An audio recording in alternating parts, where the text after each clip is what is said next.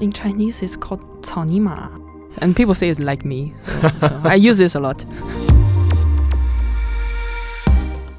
Welcome to Mosaic of China, a podcast about people who are making their mark in China. I'm your host, Oscar Fuchs.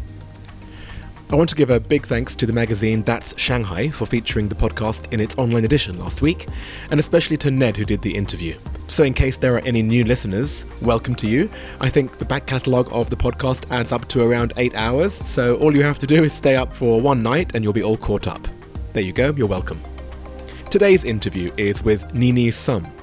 We talk about her life and work as the co founder of the first independent screen print studio in China, as well as her take on artistic expression and the art scene in general in China.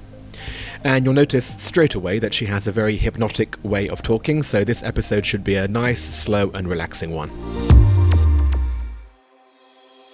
Well, thank you very much for coming. Thank you for having me. I'm here with Nini Sum, and Nini is an artist and also the co founder of Idle Beats here in Shanghai. Yes. Well, I want to know all about that, but first of all, what is the object that you have brought in today? Uh, I brought in a screen print. So the name of this screen print is called uh, Intergeneration. So it's a um, handmade print art.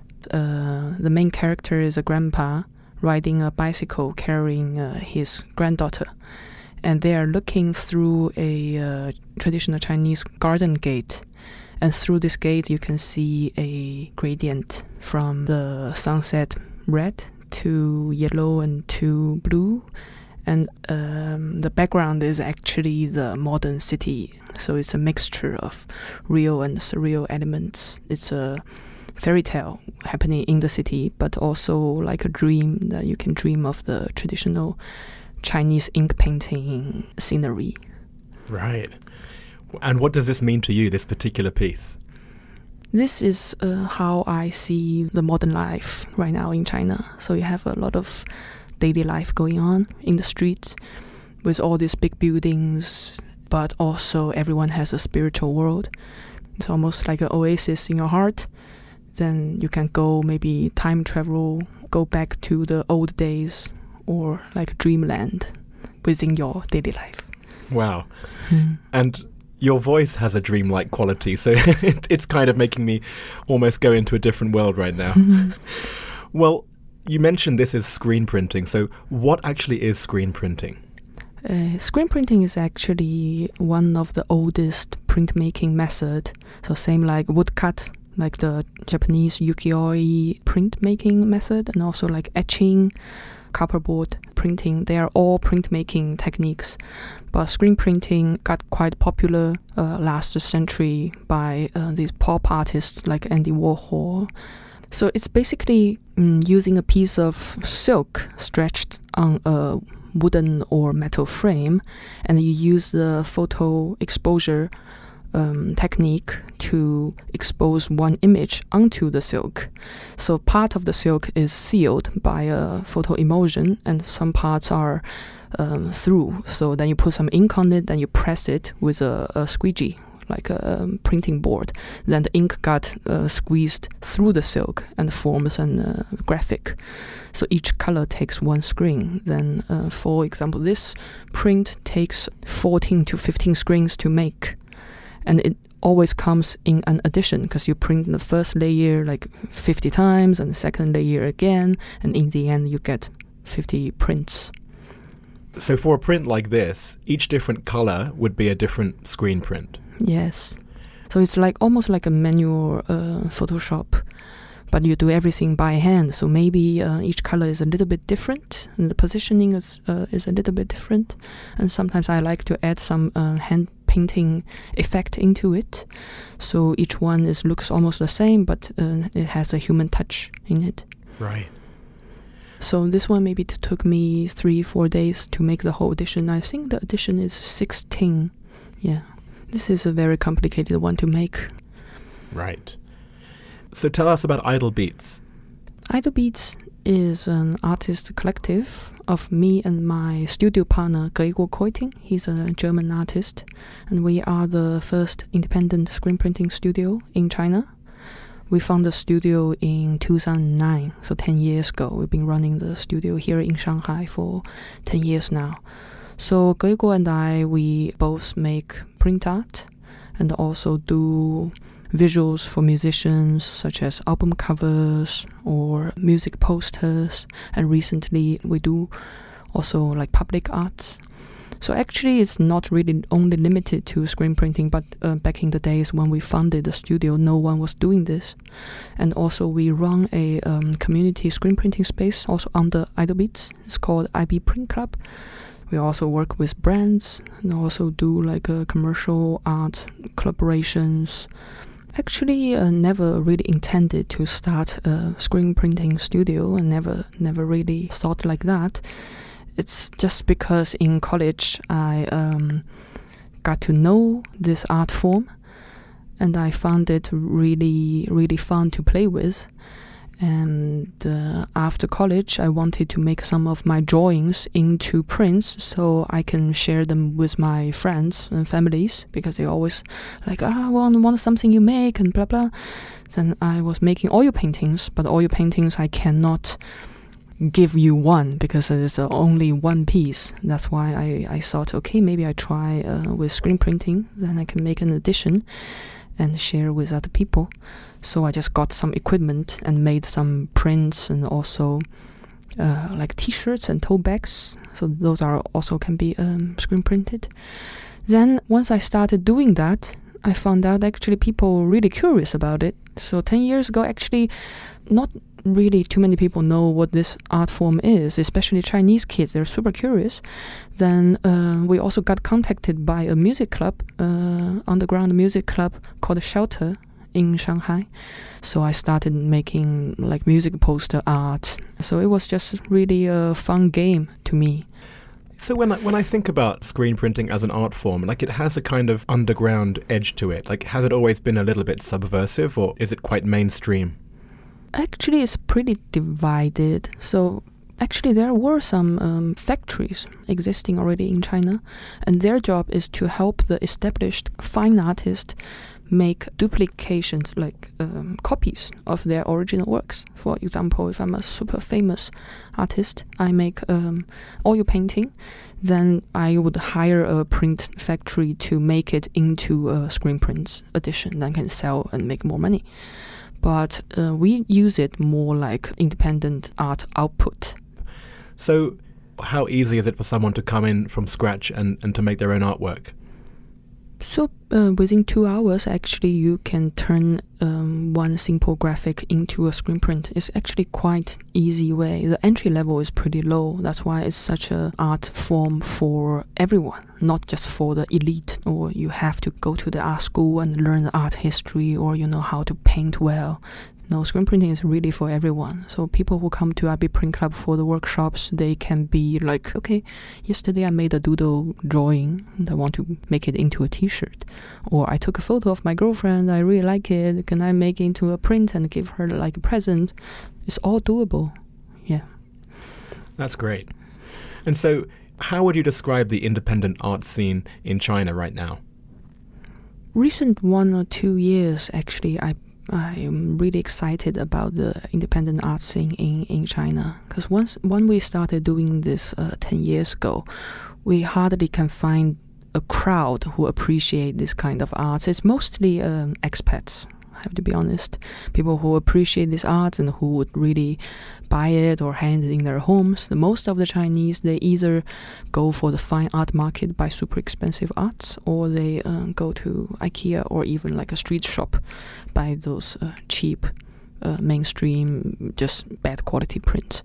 But now, recent years, uh, you can see there are many art fairs uh, happening in China like art events. I recently went to one in uh, Chengdu. It's called the Singularity Art Fair. I met so many young artists there. They are they are showing their works and this in all kinds of wicked forms. I just feel like the the young people, younger generation, they have the eager to express themselves and make things and there are also people who are bringing all these people together, like the host of the art fairs, and also different book fairs in, in also happening now, not only in, in China, not only in Shanghai, but also in Asia, like in, in Tokyo, in Seoul, even in Bangkok, in, in different regions. I feel like there's really alive this independent art thing. That's great to hear because often life in China it can be quite restrictive. Do you feel any pressure in that regard, or is it mainly positive? Mm, definitely, you definitely feel that, um, especially if you're a content creator. But I also think the the way of expressing one's thoughts, um, actually, China is also different to the West. It's never uh, really like a a provoking or a very extreme way of expression. In that way, actually, um, I feel like if you compare to 10 years ago, people are way more dare to um, to express themselves and more creative, definitely. Right. You're not the first person who said that. I, I think if you come from a Western perspective, you're used to art being very confrontational and very, very loud and out there. It can be very challenging. But I think you do have the same style in China, but it's just a little bit more subtle, and it's more about the nuances, right? Yes. And so you mentioned um, that around Asia there's various independent art scenes from Japan down to Thailand. So do you do any collaborations outside of China?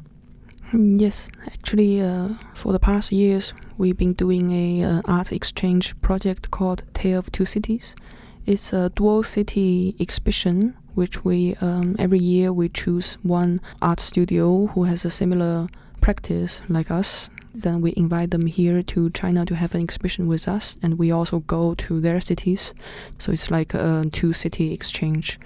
We've done it uh, four years already with um, studio from Paris, Berlin, Cambodia, and also Groningen in Netherlands. So it's four uh, groups of different artists.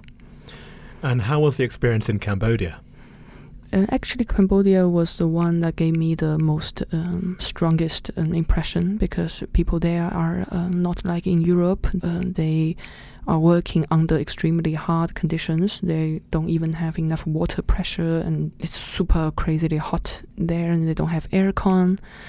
But they um, build everything on their own. Even the exposure box was built just by um, several pieces of wood, and they put some lamps in it. But they still make beautiful and powerful prints. That's why the experience was really uh, memorable. Maybe it just goes to show that making art is primal. It's something which you have to do, and it doesn't matter if you have the best technology or the, or the best equipment. It, it just has to come out, right? Yeah, exactly. I think that's also the charm of screen printing it can um, you can really do it if you if you want to. So you don't need to like i said a higher education or a really fancy art studio. So how has your own personal art evolved over the years? After doing oil painting for for several years i found actually uh, it's a more like uh, me talking to myself and expressing my own thoughts my own little world. But uh, after i moved to to shanghai actually I feel like the China is um, changing like every day, and I don't want to stay in my little own little world anymore. So I started doing more other other kinds of projects and using screen printing. Because of this medium, I can get to know more people and to do classes and do collaborations and that's why the, the work now after these years is more about the society. Uh, before it was more like surreal and dreamy. But now i try to keep this kind of surreal feeling but also um, adding more like uh, real life happenings into it. Like the life that's really happening happening around me not just um, a spiritual world. Yeah. Do you um, compartmentalize your life between art and then outside you don't do much art, or what? What's your free time like? Actually, um, for 10 years I've been living as a full-time artist. There's not really a line between free free time and uh, and work anymore. So sometimes, um, for example, if you watch a movie and this movie can be inspirational, then I could like right after watching it, I would make a sketch or something. So it's really fun is already part of the the creation is already part of the life and sometimes creation is also relaxing and where does that come from like did you come from an artistic background uh, not at all my parents are both working class, working as the normal, ordinary jobs. Yeah. Actually, this is the only job that I feel uh, attracted to. I was also working in office, um, but if working towards a commercial purpose, it's um, I just feel really vain inside. So that's why making art is more like a therapy kind of thing. So every every day I feel like I'm not it's not wasted. I'm working towards a, a purpose that that is however meaningful to me. Mm, that why that's why I could live happily every day. If I do anything else, I don't think I'll be as happy as I am right now. I just want to be to be able to create and work on interesting projects and go to different places and get to know other interesting people like you. I'm not sure if you saw my art. I'm not sure we would be friends. I'm quite curious now. uh, no, I'm not being modest. Mm. I've never been able to draw. But so. but you know what? You don't need to draw well. Mm. So I had a uh, I had a discussion with this French studio Palefroi. So they both are very philosophical thinking artists. They make really nice drawings and they would draw blindly or they would draw with left hands. So it's all for breaking the normal rules of what a good drawing is. Maybe you just draw blindly, but you come up with like an abstract painting. I was really inspired by them. Yeah, so maybe your drawing is like masterpieces, you just don't know. Okay, I'll do it, and then I'll be a famous artist for all to see. Mm-hmm. Mm-hmm. well, thank you so much, Nini. That's that's great to find out all about what you're doing. Well, now let's move on to part 2 mm-hmm. which are the ten questions. Yep. So, ready? Yes. Here we go. Question one What is your favorite China related fact? I don't really know if this is a fact, but I like how surreal China is and how fast it changes and how alive this place is. Can you think of any examples? Like when I was young, even a can of Coca Cola is precious. I remember this. My parents would take me to the street and also some kind of field trip and would beg them to buy me a can of Coca Cola. This would be the rare chance. Like maybe for, for, for the whole season, I could get a sip of that. But now, if I go to a supermarket, I see all these products on the shelves. I'm just like, where is this place? It's just a short, maybe 10, 20 years, and it has changed so much. New things are popping out all the time. It's really surreal to live in this place.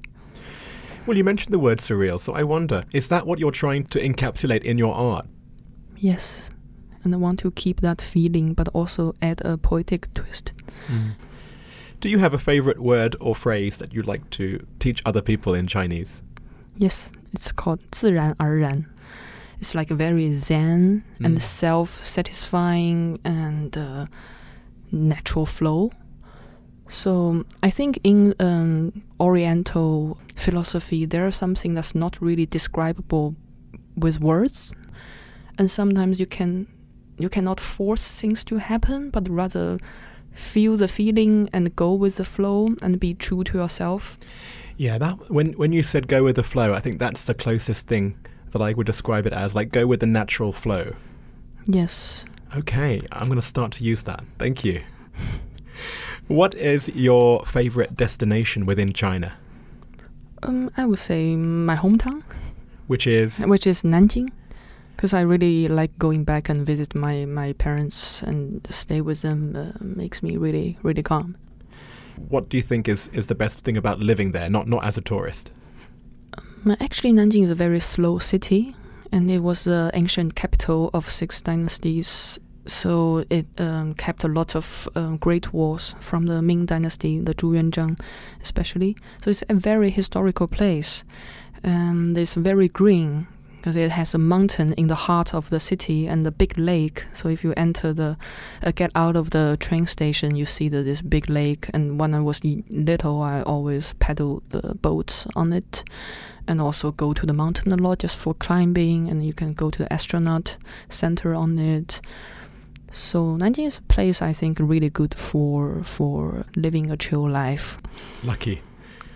If you left China, what would you miss the most and what would you miss the least? I would miss people most, like my parents and friends. And the least would be um, construction noise. Ah. Damn, it's just too much. But actually, I've got to a point now where I just focus it out and I don't hear it very much. Ah, but it's everywhere. Mm. Sometimes, like my studios, you can hear this from a building like far out. And I go home and it's at 11 p.m. at night, and somebody's saw, sawing the wood out there, and I literally just jumped off the, the, the, the stairs and I was shouting at them like, "What do you think you're doing? The grandmas and kids are, are, are sleeping. I'm gonna call police." And they're like, "Eh, "Why you make a big deal?" Ah, people are so ignorant and about this. Um, yeah, it's the thing I hate most. Yeah. It's crazy. What about um, the next question? Is there anything that still surprises you about modern life in China? Yes, actually, uh, recently I got invited to do a very interesting new project, and this surprises me because I didn't know that um, I was wasn't expecting they would come to some artists like me. This is a VR project. Yeah, Where's your favorite place to go out to eat or drink or just hang out? actually, my friend's studio. So I have several artist friends. They all have studios around um, my studio's area, pretty downtown. And I go in there, see what they're making recently, and also sometimes I invite people here uh, to my studio, having a beer. Right. It's funny. You're you're never really far away from art. Even even when you're hanging out, you're hanging out around art. Oh my god, it's, it's terrible. Uh, what is the best or worst purchase you've made in China? Best purchase. I bought some um, artist friends' um, merchandises. Like uh, they sculpted some candles, so it's like a sculpture, but it's also a candle. Then you can burn them, and the sculpture just melts. I think the idea is really cool. It's also something that you can just buy easily. It's like a hundred kwai or something. So this is what I'm talking about. This um, new ideas, and people are also adapting arts into everyday life and making products and they make that and sell that and they have more money and go back and make more ideas and this is i like buying stuff like this yeah Great. What's your favorite WeChat sticker? hmm. Okay, can you describe this? it's i don't know this is uh, in chinese it's called 草泥马 so it's like uh, this kind of i don't i don't know what kind of animal this is like a sheep or something I think it's a llama. Is it a llama? Oh yeah, yeah. I think it's a llama. Yeah, that's the name of it. and I, I just like his face. It's like just chewing, and you're like, hey, and he just turns into like what?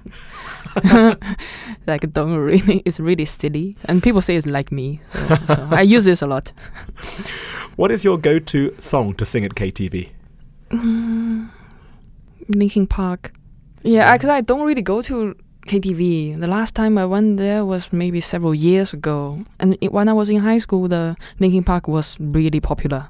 So it's like me and my uh, some classmates, and they are doing the rap parts, and doing the singing parts, or ah, it's a long time ago. I kind of want to see you do that now. You're very softly spoken, but I can see that you have a punk side to you that would come out pretty strong. yeah. And finally, what other China-related media sources or or news outlets do you rely on?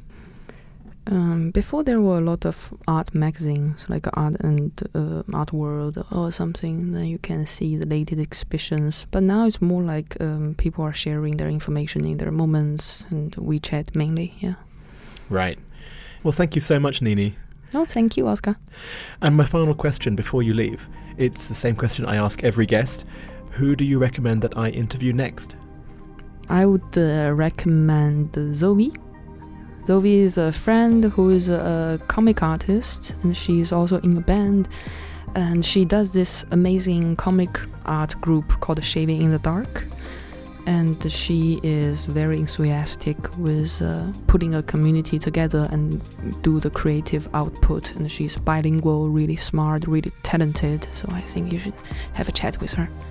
Oh, that's great. I actually ran into her because I was doing a presentation and she was in the audience doing live art. Ah, As I was doing it, she was drawing it. It was so impressive. Yeah, I think that's uh, she does every day, like it's like her job. But yeah, she's really smart and really fast.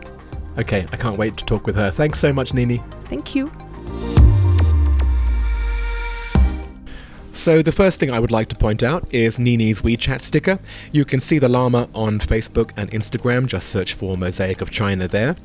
And I'm always trying to encourage people to comment about their understanding about all things Chinese in the community on WeChat. But this time, if you know the double meaning of this sticker, then maybe keep it to yourself just this once. To join that community, please add me on my WeChat ID, Oscar10877, and I'll add you to the group there. Apart from that, you can also see Nini's object, which was one of her prints, and there are another couple of examples of her work there too. There are some photos of the studio Idle Beats with her collaborator Gregor, and there's an image from the Singularity Fair in Chengdu that she mentioned. It's a lot bigger in scale than I was picturing in my head. And finally, there are a few photos of her favourite place to visit in China, her hometown of Nanjing. Before I leave, mentioning the historical city of Nanjing offers me the excuse to give a long overdue shout out to the China History Podcast, or CHP, presented by Laszlo Montgomery. If you heard episode 8 with Vi Vu, she mentioned that there's a history podcast which is one of her favourite sources of information, but we didn't name it. And if you listened to last week's bonus episode that I recorded with Shannon Martin, I also mentioned a great history podcast, and again, I didn't name it. Well, it's this one.